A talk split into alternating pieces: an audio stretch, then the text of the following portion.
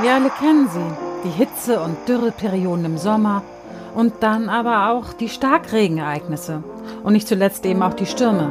Was das Wetter betrifft, scheint irgendwie alles zuzunehmen. Aber bleiben wir mal bei den Stürmen.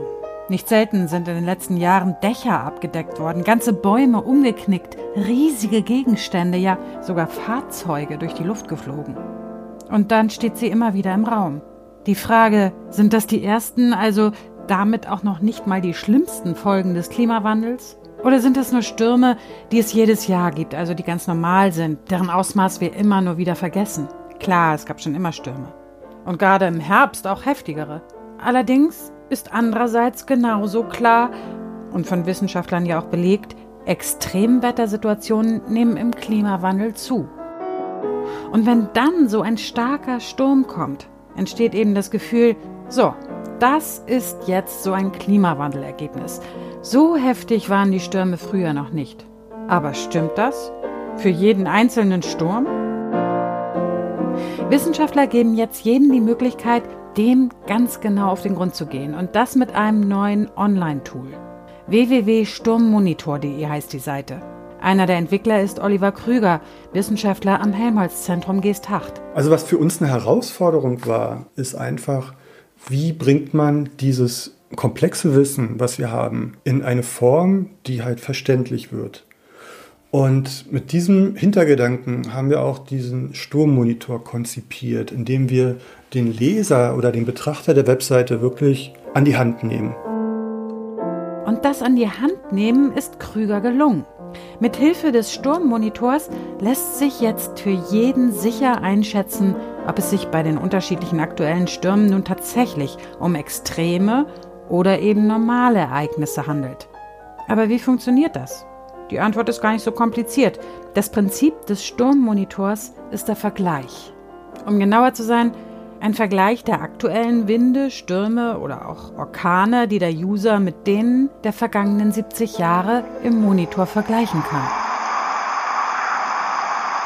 Also ich kann mal ein Beispiel sagen. Auf der Sturmmonitor-Seite, wenn man da zum Beispiel in die Deutsche Bucht reinklickt und sich die Daten anguckt, wo die ganzen einzelnen Stürme mit ihrer Intensität über die letzten 70 Jahre aufgetragen sind. Und da sieht man ein paar prominente Namen da drin, also wie zum Beispiel Kyrill, der ja 2007 doch ziemlich viele Schäden angerichtet hat.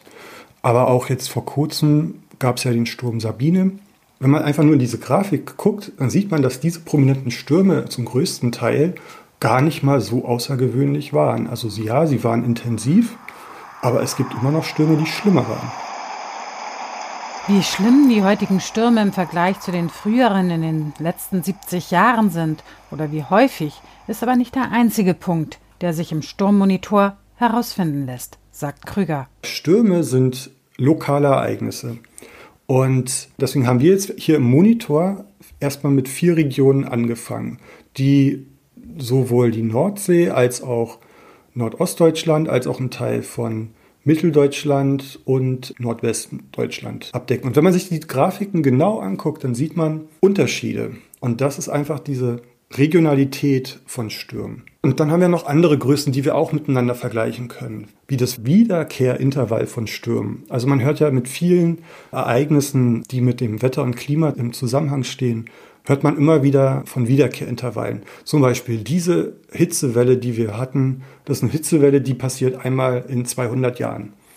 Und das Gleiche kann man auch mit Stürmen machen, sodass man zum Beispiel sieht, ich bin jetzt hier in der Übersicht, jetzt in der Deutschen Bucht und in der Deutschen Bucht, der letzte Sturm, der am 22.10.